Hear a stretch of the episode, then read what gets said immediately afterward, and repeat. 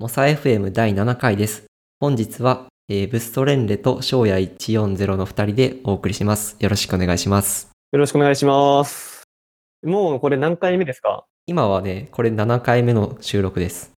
おー。で、僕がそのうちの2回目。そう、そうなんですよ。いやーなんか、早いんだか短いんだか、7回ってなんか結構やってきましたね。そうですね。ペースとしては1週間に1回配信できたらいいかなぐらいのペースでやってるんで、1ヶ月ちょっと、2ヶ月ぐらい続いてることになりますね。そうですよね。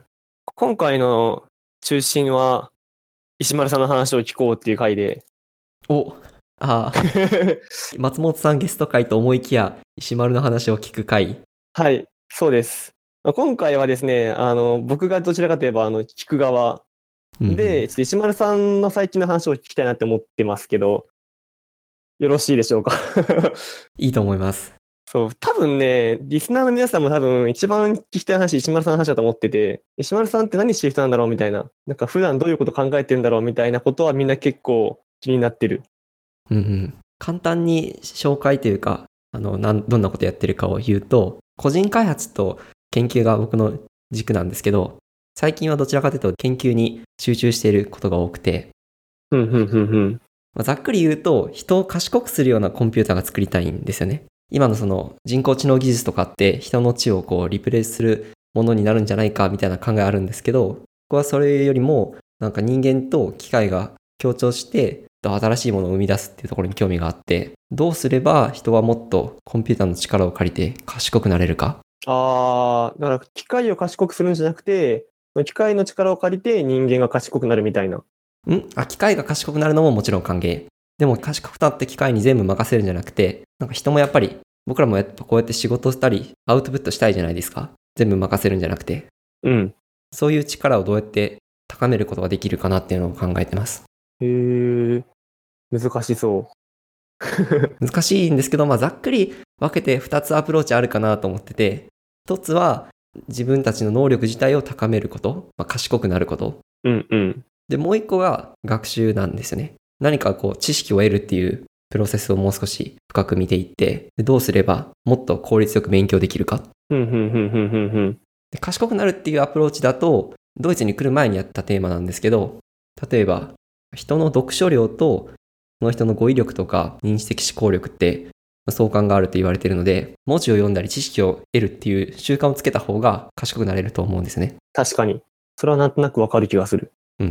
でその一環で、ビットみたいにこう自分の活動を記録していって、でチェックして、最近あ歩いてないなとか、振り返ったりとかできるものの、それの、えっと、身体じゃなくて認知版どれぐらい今日は文字を読んで、どれぐらい知識を得たかみたいなののスコアリング、あるいはそのフィードバックをするっていうシステムを作ってました。おー、なるほど。で、こっちに来てやっているのは、主に学習の方が多くて、学習している振る舞いを記録して、どういうところに人がつまずきを感じて、あるいはどういうところが面白いと感じているか。で、それをセンサーを使って認識できないか。で、ただ認識するだけじゃなくて、どういう情報を与えると、もっと効率よく勉強できるか。ふんふんふんふん。最近だとそういうのを記録する特別な実験室みたいなのを研究所に作って、で、今そこで実験やってるっていう感じですねなる。ほど。すごそう。なんか、おいおいまたその話は深く聞きたいですね。うん。今今それ研究中で、まだ多くは語れないんですよね。なんかその、もろもろの関係で。やっぱそうなんですよね。あの、やってる内容とかをあんまり喋ってしまうと、もちろん、できた成果をアウトプットすることはいいことだと思うんですけど、研究ってこうなんか、ふわふわ考えてるアイディア自体も、えーまあ、ふわふわ考えてる時間って結構長いので、そのあたりをあんまり喋りすぎてしまうと面白くないというか、また成果が出た時に詳しく話したいですね。じゃああれですね、小や石丸で論文が出た時にまた聞く感じですね、これは。あ、そうですね。お、じゃあその話を取っていきましょうか。うん。で、それが最近やってることで、もっとこう、流度の小さい話とかもしますか？せっかくなんで。そうですね。そうですね。で、ちょっとなんか、さっき聞こうと思ったんですけど、あの、読書の話があったじゃないですか。はい。その読書量が多いほどなんか、まあ、賢くなれるみたいな。で、結構石村さんってなんか、研究とか、なんか仕事とかで忙しいイメージがあって、なんかいつ本読んでるんだろうとか、何読んでるんだろうとか結構気になるんですけど、うんうん。最近本読んでますか？本は読んでますよ。おおなんか、結構やっぱえ選んで読みま読み読みます本とかって？うーん。時間とか兼ね合いとかで？いや、興味があるのを大体買っておいて、あ、うんうんうん。忙しくなればなるほど、それ以外のこと、なんか本読んだり別のことでの気分転換のこう重要さみたいなの結構あって、むしろ増えますね、そういうインプットも。ああ、なるほど、なるほど。石原さんが何読んでるのか結構気になる。最近だと読んでは結構面白かったのは、スランプ克服の法則っていう本を読んだんですよね。ほう、スランプ克服の法則。まあ、学習していったりとか、どんどんスキルを高めていく上で、スランプに陥ることって、まあ、あるじゃないですか。うんうんうん。そのなんかメカニズムというか、人はどういう時にスランプに陥って、で、どういうことをすれば、まあ方法いくつかあると思うんですけど、この著者が思うにこういう方法で解決できるんじゃないかっていうのをいくつか提案したりとかっていう本で。うんうんうんうん。えー、石丸さんスランプなことって結構あるんですか？まあ、あります、あります。スランプっていうか、あ、なんかそこって多分最初分けた方がいいですよね。スランプかプラトーかみたいな。ああ、その辺僕よよく分かってないですね。プラスランプとプラトーって違う。プラトーって何ですか？そもそも。がよくあの今スランプでとかって言うと思うんですけど、の中には実はスランプじゃなくてプラトーの状態だけどスランプと思ってるっていうのもあって、うんうん。多分練習とかをしていてそれが進捗につながらない状態が長く続いている状態。うんうんうんうん。ああ、うんうん。まあ停滞ではあるけど後退ではないんですよ。うんうんうんうんうんなんかなかなか現状を抜け出せないとか。うん。うんうんうんうん。でスランプはその一方で技術が後退してることを言うらしいんですよね。なんか場合によってはその練習をすればするほどかえってなんかマイナスになってるような感じをしてくるとか。ああ、うんうんうんうん。それってなんか、本人には気づきにくくないですか？気づきにくいと思います。そうですよね。なんかよくあるのは、それを抜け出した後になって、それがどっちだったかとか、何が問題だったかとか、わかるパターン。うんうんうんうん。でもなんか大、その回数が増えると、なんとなく自分は今回どっちなんだろうとか、いうのは分かってくるようになるような気がします。昔は全部スランプだと思ってたんですけど、最近は、あ、これは別に、まあ、プラトー状態だから、そんなに焦ることではないな、みたいな。はいはいはいはい。その本の本の話をもう少しすると、学習とか技能の習熟みたいなのは何かっていうのの、えっと、一個の仮説で、学習っていうのは、なんか技能を記憶すること、あるいはその記憶した技能を読み出すことだと。記憶がすごいあの重要な位置を占めていて、人が記憶することっていうの中にいくつかのプロセスがあるんですけど、なんかどのプロセスに今課題が、課題があるから、うまくいってないのかみたいな。それを明らかにするのが大事で、その話を結構書いてあって、それ面白かったんですね。へえ。なんかその、記憶とか、そのいわゆる学習とかにプロセスがあるってよく言うじゃないですか。うん。なんかそのプロセスどこで詰まってるかを、その探すというか見極めるのもまたこれ難しいなと思っていて、うんうん。まあ例えばその最近、まあ、英語の勉強を最近私してるんですけど、なんかなかなかその自分が、ま、なんか学習方法に、ま、が間違ってるかっていうのどこで気づくんだろうなみたいな。うん。確かに。難しくないですか？なんか、定性的な評価と定量的な評価があるような気がして、何かこう最適化するための指標を一つ決めておいて、それが上がったか下がったかで判断する方法。あの、スコアが、実際成績が、 TOEIC スコアが伸びたとか、落ちたとか、この問題が解けるようになったとか解けないようになったとか、っていう定量的な判断と、あとは学習している時の自分の、と調子が自分がいいと思ってるかとか、うん、この勉強方法やってるけど、と、なんで、なかなか馴染まないなとか思うかとか、定性的な判断と、両方ともある気がする。なるほどな。なんか石丸さんの経験でいいんですけど、うん。なんかこれまでで経験されたことで、あ、これはスランプだったなとか、あ、これはプラトーだったなみたいなことってあります？ありますね。お、それって結構明確に説明できる？頑張って説明しようと。はい。多分一番最初に感じたプラトーが、研究室に配属されてすぐ、大学3年生くらいだったんですよね。うん。で、この時は、と配属された研究室にちょうどいいタイミングで、ドイツから新しい先生が来られていて、でその先生のもとで研究してたんですけど、はい。なので、コミュニケーションが全部英語なんですよね。うんうんうんうん。うんうん。なんで、そもそも英語ができないと研究全く進まないうんうんうん。みたいな状態があって、3ヶ月ぐらい？あ、結構長いですね。10、11、12月、そうですね。配属、秋に配属されて冬ぐらいまではずっとその状態が続いてて、で、ここはまさにその、なんかプラトー状態だったなと。うんうんうんうん。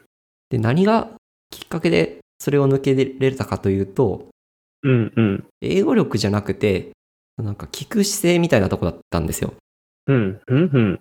うん、うん。なんか聞く姿勢おかしいことだ？なんか、バーって英語で言われて、うんうん、よくわかんないけど、おイエス、イエス、イエス、イエスみたいなのを言ってたら、うんうんうんうん。先生が意図するとアドバイスとか考え方と僕が聞いているののギャップがあって、で、それのせいでこう一向に進まないみたいな。あー、英語力どうこうっていうよりかは、なんだろう。なんか英語がわかんないから、とりあえずイエスって言っとけっていう態度に問題があったってことに気づいたってことです。あー、はいはいはいはい。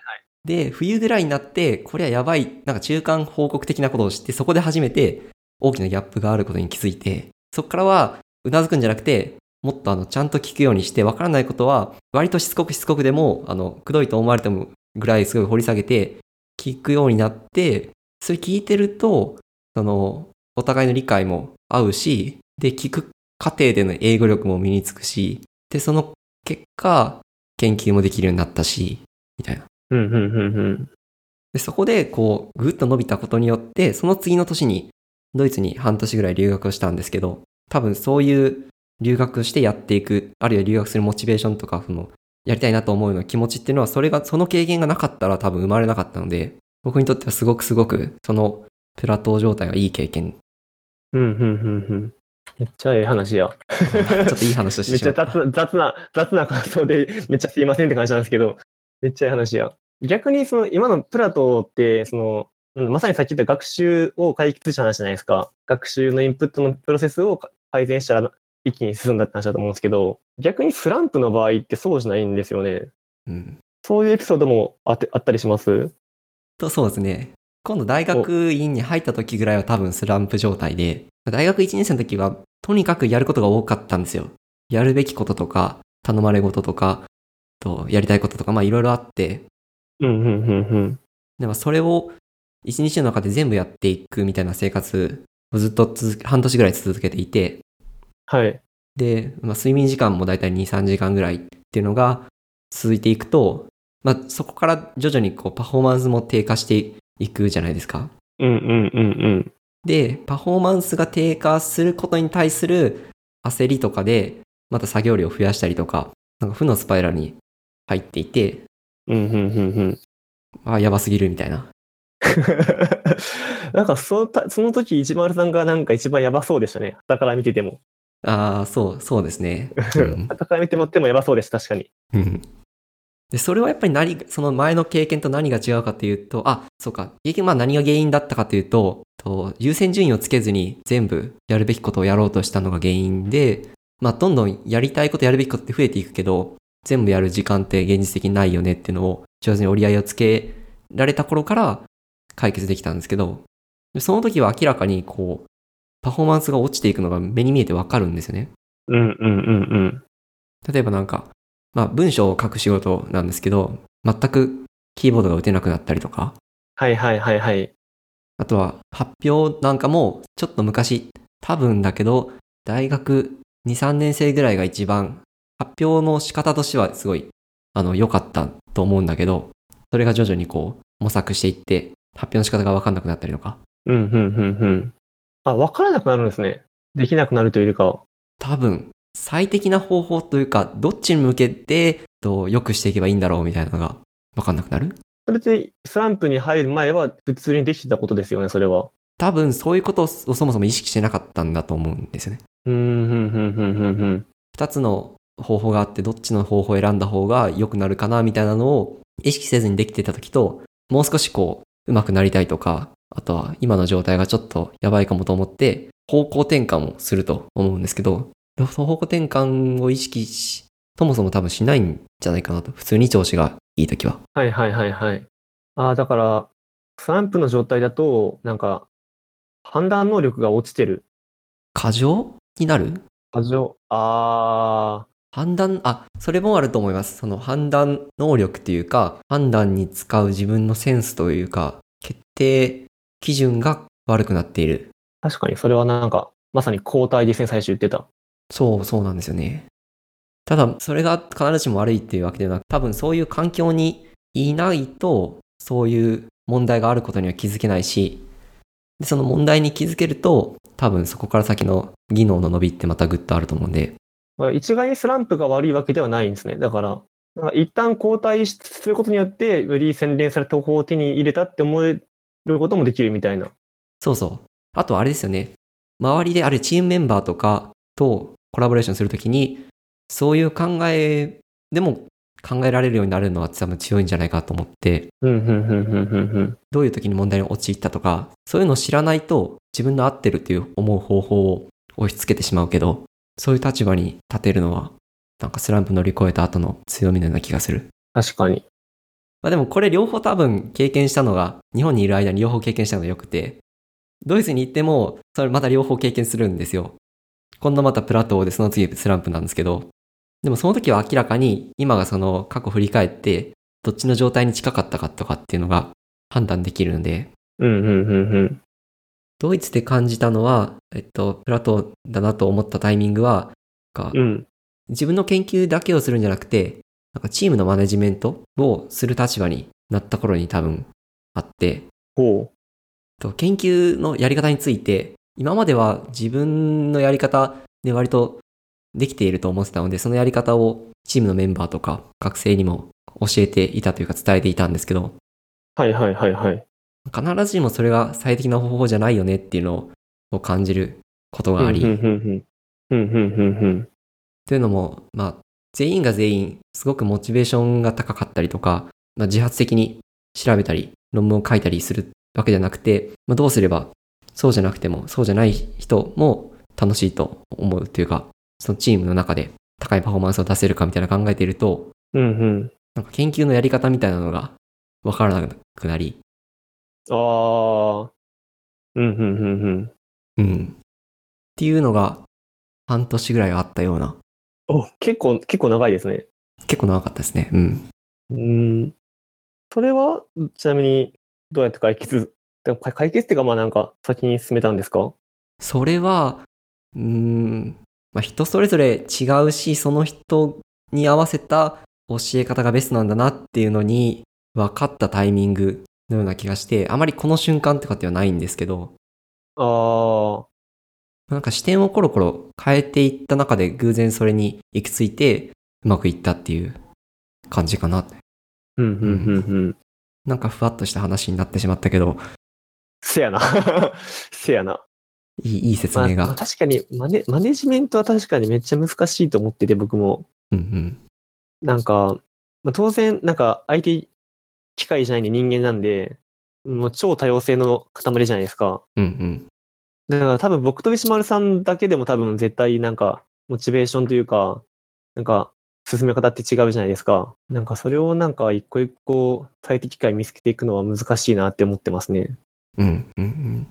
最適解、全部がユニークだと難しいんですけど、ある程度のカテゴリーとか、クラスターとかはある気がして、傾向とか。うん。そうやって少しずつこう、グループを作ったり、そのパターンを見つけていくのは大事な気がする。で、それとは一方、その後に感じたスランプっていうのが、ここ2、3ヶ月やったんですけど、めっちゃ最近ですね。そうですね。うん。ついこの1週間ぐらいで乗り越えた感じがあって、まあその経緯でさっきの本を読んでたんですけど、はい。何が今度また難しくなったかというと、そのチームのマネジメントを行いながら、かつ自分が中心となって進めるべきプロジェクトを進める。着実に。これ難しいなっていう。プレイングマネージャーみたいな。うん、うん、うん、うん。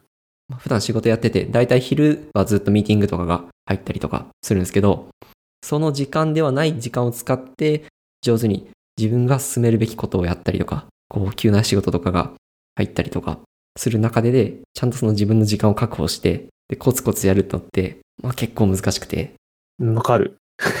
わかる。松本さんも前回のそう出た時にコンテクストスイッチの話をしていただいたんですけど、はい。グーわか、グーわかるですね、それは。うんうん。なんかそれは今までに使えた時間よりも短い時間で何かするべきだから、アウトプットの量は減ると思うんですよね。でその減るアウトプットに対する不安とか、うんうん。それは、この1週間で何か変わったんですか？あ、この1週間ってこの1週間前くらいか。一つ良かったのは、気分転換はあって、ちょうど2、3週間前ぐらいですけど、1週間ぐらい日本に行くことがあって、はいはい。一度今の状況から離れて考えていると、戻った時に視点が若干違ったというか、うまく言葉で説明できないんですけど、整理された感があって、なんかふふとした表紙にまた書けるようになったっていう感じ。あー、なるほど。うん。ちょっと難しいですね、それ。あれかなあの、ガスランプが引き起こす一つの問題があって、学習性無力感っていうのがあるんですよね。あー、うんうんうんうん。わかります？わかります、わかります。うん。まあその時って、もう自分のコントロールできる領域ではなく、慢性的な疲労とか、心的な負荷とか、多分、そっちの解決の方が早い気がするんですよね。はいはいはいはい。うん。だから、強制的にでも休んだ方がいいとか。本人は多分休むべきっていう感覚を持っていないけど、休む。うんうん。で、僕の休暇の例で良かったのは、航空券取るんで、直前には取れないじゃないですか。確かに。うん。なんでかわかんないけど、僕は1ヶ月前にそれを取ってたんですよね。おうおうおうだから1ヶ月前の自分が強制的に休む日を決めていて、それによって本人は僕はギリギリまでドイツを離れたくなくて、本当にその時やるべきこと多くて。はいはい。だけど、まあ、ちょっと一瞬だけ日本に帰ろうかと思って帰ったら、結果的にはそれが良かった。あー逆にそのチケット取ったのは偉いですね、それ。そう。1ヶ月前の自分偉い。え、そ、そその時の自分は覚えてないですか？なんで取ったかみたいな。全く覚えてないですね。もう本能レベルでもう取らなあかんっていう、なんかあれなんでしょうね、多分。なんかどっかに敷地が多分2つあるのかな？今ちょっと大変かもと思うところと、大変かもと思うことを認識できないタイミングと、ああ、うん。だから大変かもと思った時に未来のもう大変かもと思わないだろう自分に対するメッセージあるいは何かアクションを先に宣言しておくともしかしたらいいのかも。ああ、いいっすね。うん。未来、未来に託すとみたいな。そうそうそう。なんかそういうのざっくり興味あるんですよね。その未来の自分への意図的ななんかメッセージとか、タイムマシンではないけど、えーっと、情報を過去や未来に届けるにはどうすればみたいな。なんか昔そういうテーマで何個か個人アプリを作ったことがあるんですけど、それの一つかもしれない。なるほど。最近僕も同じことを聞きたいをし。てて、うん。なんか去年、去年まで、あ、てかうちの会社の話を少しだけすると、夏季休暇が4日取れるんですよ。で、それはいつでも、いつでもよくて、大体みんなお盆のあたりになんか決め打ちでその、実家帰りますとかうん。で使うんですけど、で、特になんか決め手がなくて、僕は別に結婚してるわけでもないし、なんか別にいつでも実家帰れるしなんで、うん。で、なんか、いつ休み取ろうみたいなんで、なんか結局後の方、しなんか期限ギリギリに取って、なんか結局何もせえへんみたいなことが多かったんですけど、今年はもう決め打ちで取りました。えー、あ、早い。もう撮るんですね。もう取ります。もう決め打ちでもう、この日休みますっていうのを4月ぐらいにもう伝えて上司に。で、そのつもりで準備してると、意外となんか心の余裕があってな、なぜか。うん、うん、うん。なんか、その休みを決めなかった時は、なんか、なんか目目の前の仕事とかで、あー、はーって言ってたんですけど、なんか、い今のモチベーションは、とりあえずここ乗り切ったらこの時休むぞみたいな。うん、うん、うん。確かに。それまでにこれはするぞみたいなんで、結構なんか、自分の中での整理がなんかつきやすくなった気がしますね。おー、すごいいい話だ。そう。なので、なんか先にその休みを決めとくっていうのは意外といいかもしれないって最近思ってますね。なんかいい点二つあって、先にこの日休むぞって決めとくと逆算して締め切りができること？あ、そうそうそうそうそうそうそう。ん絶対これをやるぞと決まる。それが良い。あとは、えっと、何かそういう仕事に集中してると、休むという選択肢を後回しにしがちだから、それを防げる。うん。スランプと休みのバランスは結構相関あるかもしれないですね。うんうん。どういう解決策があるかみたいなのも、この本には書いてたんですけど、良かったのを2つだけ紹介すると、まあ4つあったんですけど、4つのうち2つはなんか僕にとってもいいなと思ったのがあって、うんうん。一個は、ひな型トレーニングと言って、自分の技量にとって大切だと考える、なんかすごい比較的少数の型を繰り返し深くトレーニングすること。あれか。ちょっと例え方が雑ですけど、なんか剣道でいう素振りみたいなもんですかね。あ、そうそう、それそれ。なんかあの、フォームが大事なんですよ、剣道って。その、綺麗に振らないと、その体幹の関係でなんかその、崩れや、崩れやすくなるので、その、素振りが綺麗な人ほど強いんですよ、大体。へえ。そうそう、多分それに近いところだと思う。多分そういうことですよね。うん。僕もちょっと細かい例だと、エピソード1で、 to-do リストアプリをよく作るって話をしてたんですけど、1年に1回ぐらい、これだと思う to-do リストアプリを作るんですよ。はいはいはいはい。その過程で、なんだろう、入力とか保存とか、あとはインターフェースとか、結構基礎的な部分って入ってるじゃないですか。うん、大体全部必要ですよね。うんうん。なんかそういう一つのアプリケーションを何回も自分の今ベストと思う方法で作ったりするのっていいのかなと。ああ、確かに。あ、それはめっちゃわかる。なんか僕趣味でよくゲーム作るんですけど、なんかそれも結構同じことをやっていて、なんか2年に、2年に1回ぐらいなんかそのゲームエンジンから書き直すんですよ、全部。で、あーで、2年前の自分臭いわとか言いながら、で、今の自分、あーもっといいの書けるやんけ、みたいな。2年前の自分とのその違い。そうそう。だんだんそのドメインモデルが整理されてたりとか、なんか冗長なコードが減っていったりとか、で、また2年後になってみるとまた臭いやんけって言いながら直すみたいな。うんうん。その違いが成長なんですよね、まさに。うん。いや、そう、わかる。で、もう一個紹介されてたのは、その自我関与、いわゆるやる気っていうものを高める方法。こういう本を読む人はそもそもまあやる気高いよねと。でも、高い人でも日によってとか状況によってやる気が上がったり下がったりとかすることはあるかと思うから、それをどうやってコントロールすればいいかみたいな話。うんうんうんうん。で、良かったのは、なんかリマインダーを作るっていう話があって、うんうんうんうん。こういうものを見たら、あ、なんか自分のそのモチベーションとか原点となるようなものを思い出すな、みたいな、みたいなものを上手に自分の生活に組み込む。それは割とそうだなと思った。わかる。確かにそれはわかる。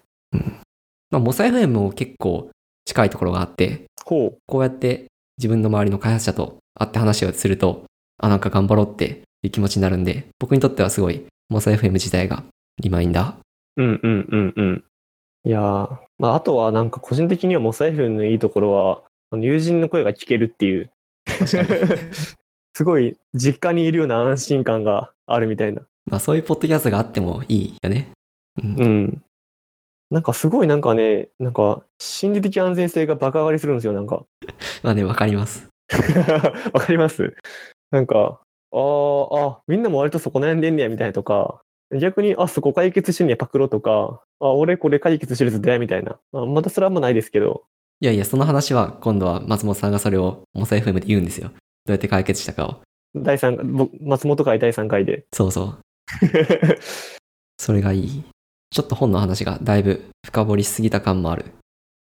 まあモチベーションについては、そこも一つ議論があって、やる気を高める、やる気を高め続けることが良いのかどうかみたいなのもあるんだけど、これは話すとちょっと長くなるかも。なるほど。いや、それ、僕も結構うん。したいんですけど、おうじゃあちょっとしよなんかあの小、小ノートがその、台本というかメモ書きに、なんか、2×2×2 人格って書いてるんですけど、う。うん。これは何ですか？えなんかその、モチベーションにベクトルがあるのと最近思ってて、うん。うん。なんか、最近、まあ、だいぶマシにはなったんですけど、いろいろといろんな仕事やってる中で、その、なんかこのし、今この仕事にはすごいなんか、パワーが発揮できるみたいな。うんうん。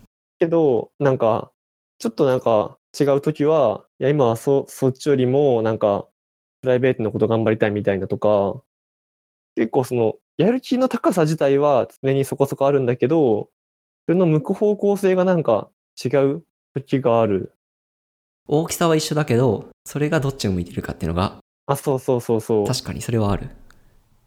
例えばだから、今僕は、なんだろうな、まあ趣味でまあプログラミングしてる時と、まあ仕事でなんかいろんなことやってる時があるんですけど、なんか仕事でもなんか、まあ今はそのプログラムと向き合う時だみたいな、なんか一生コード、コードににらめて、邪魔すんなオラみたいな時もあれば、なんか今日はなんか、なんかいろんなその雑務とか人とのやりとりとかにめっちゃなんかモチベーションがあって、なんかややっていくぞみたいな時があって、結構、ベクトルがモチベーションにもあるなって最近思ってますね。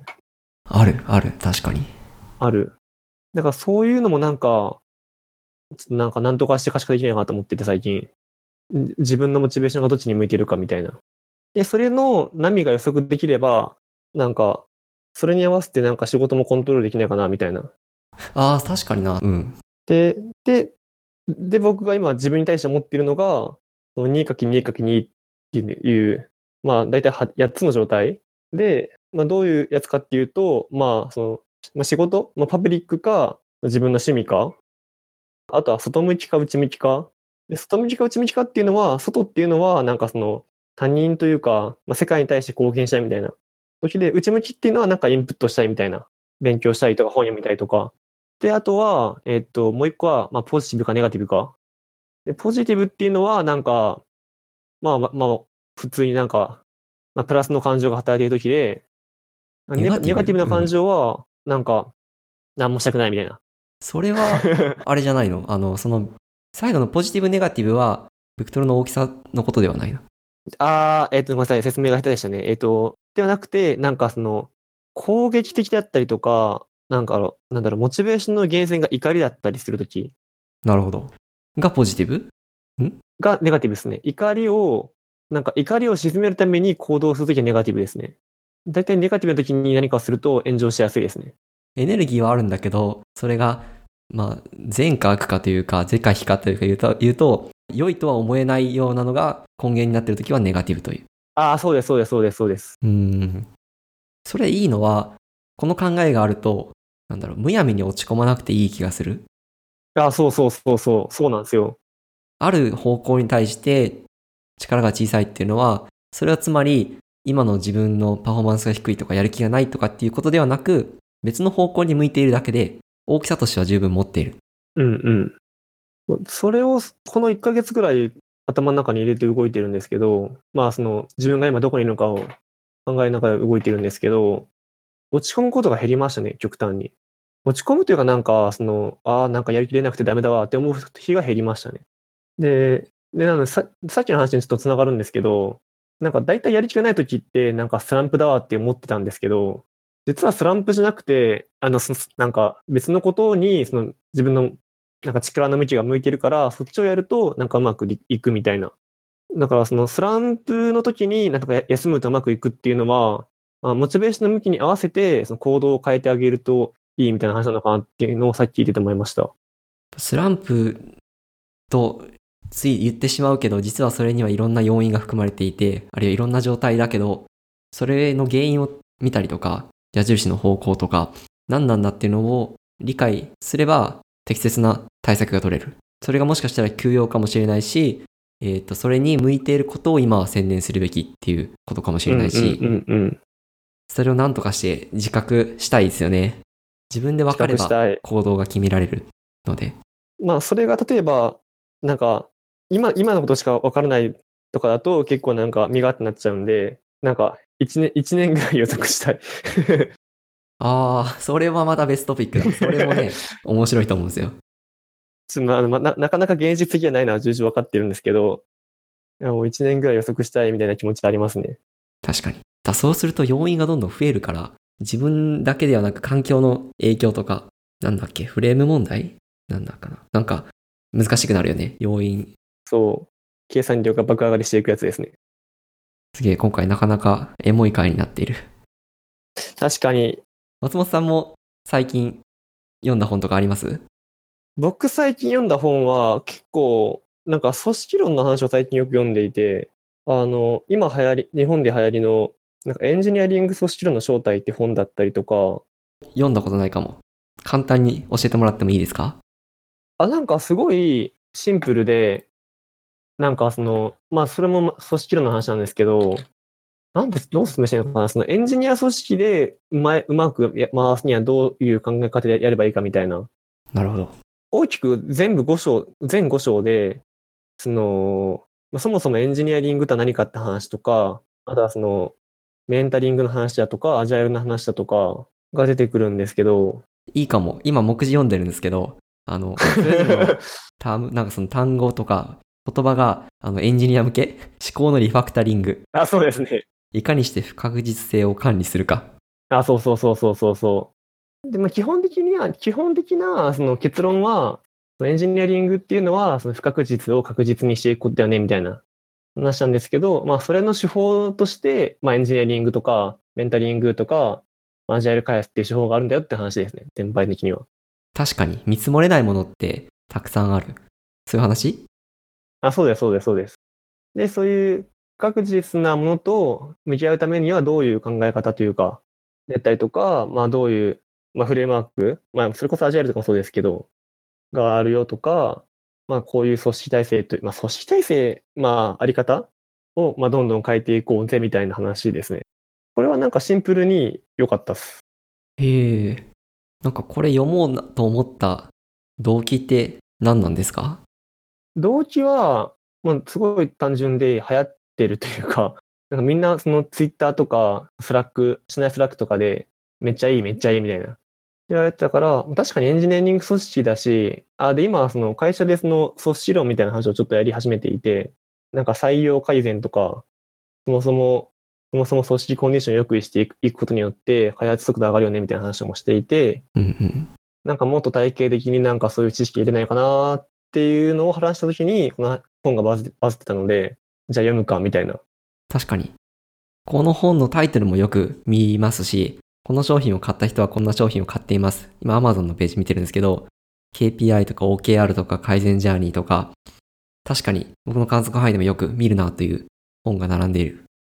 なんか割と入り口の本ですね、これは。概要みたいな感じでしたね。なので、格論は、なんかアジャイルサムライ読んでくださいとか、改善ジャーニー読んでくださいみたいなにつなげていくと、いい入り口ですね、これは。ああ、それいいですね。もうそういう本探してました。なので、これは本当に、とりあえず、なんかよ読んで損はない。なんかこの本読んで、実際に自分のチームとか自分の行動とかに現れた変化とかってあります？あーは、まだ、あー組織全体は大きすぎてちょっとわかんないんですけど、自分の行動には間違いなく一個あって、それはもうあれですね、その、不確実なことを先に潰していく癖がつきそうですね。うーん、なるほど。いい話だ。ついついその、なんだろう。例えばその、このた A っていうタスクと B っていうタスクがあって、A っていうタスクがだいたい1日で終わるとして、で B っていうタスクが、まあだいたい2、3、2、3日かかるだろうみたいなタスクになった時に、可能な限り B からやるみたいな。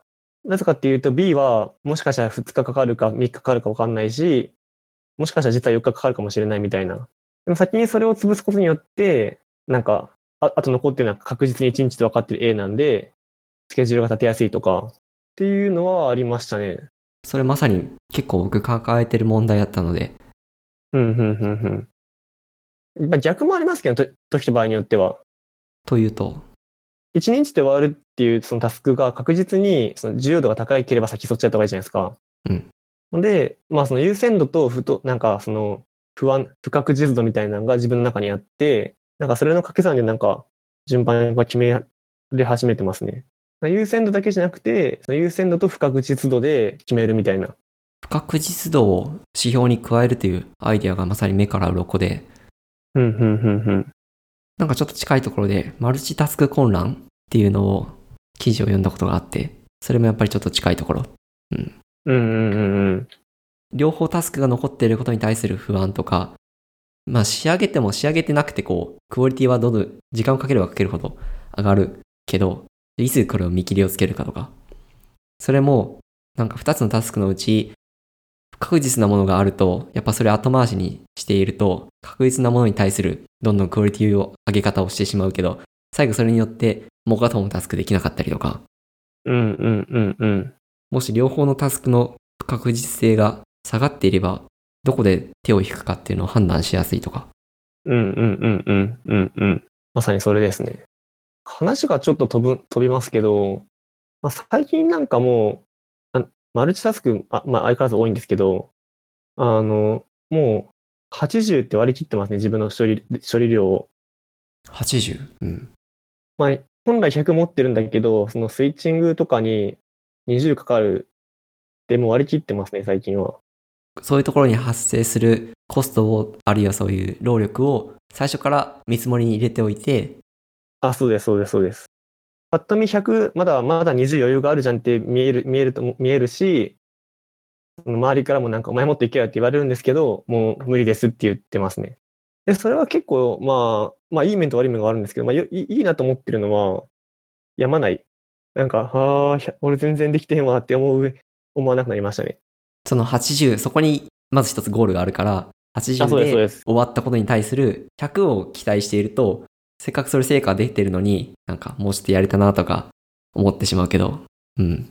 だから80以上は加点な、加点になるんですよ。80って基準を置くことによって。っていうのはありますね。ちょっと話が飛びましたけど。だったらな、そういうのって、こう話しながら思うんですけど、本来ならそういうのを意識せずに働けるのがベストなことで、なんかうんうん。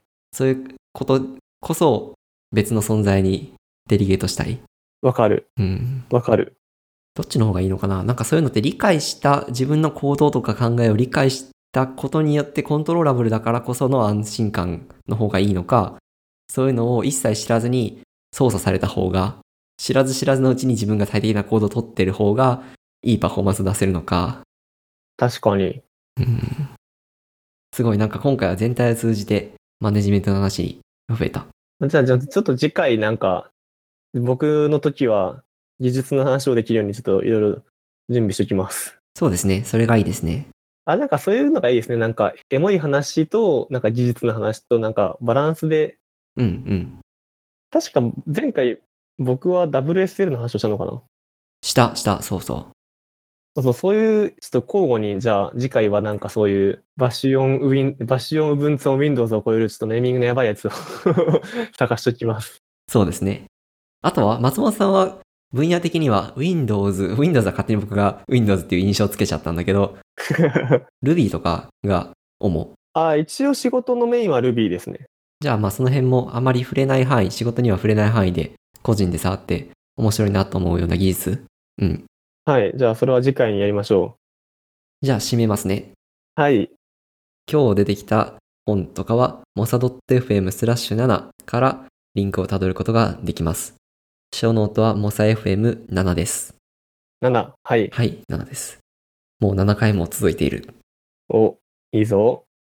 じゃあそういうところです。今日はありがとうございました。はい。ありがとうございました。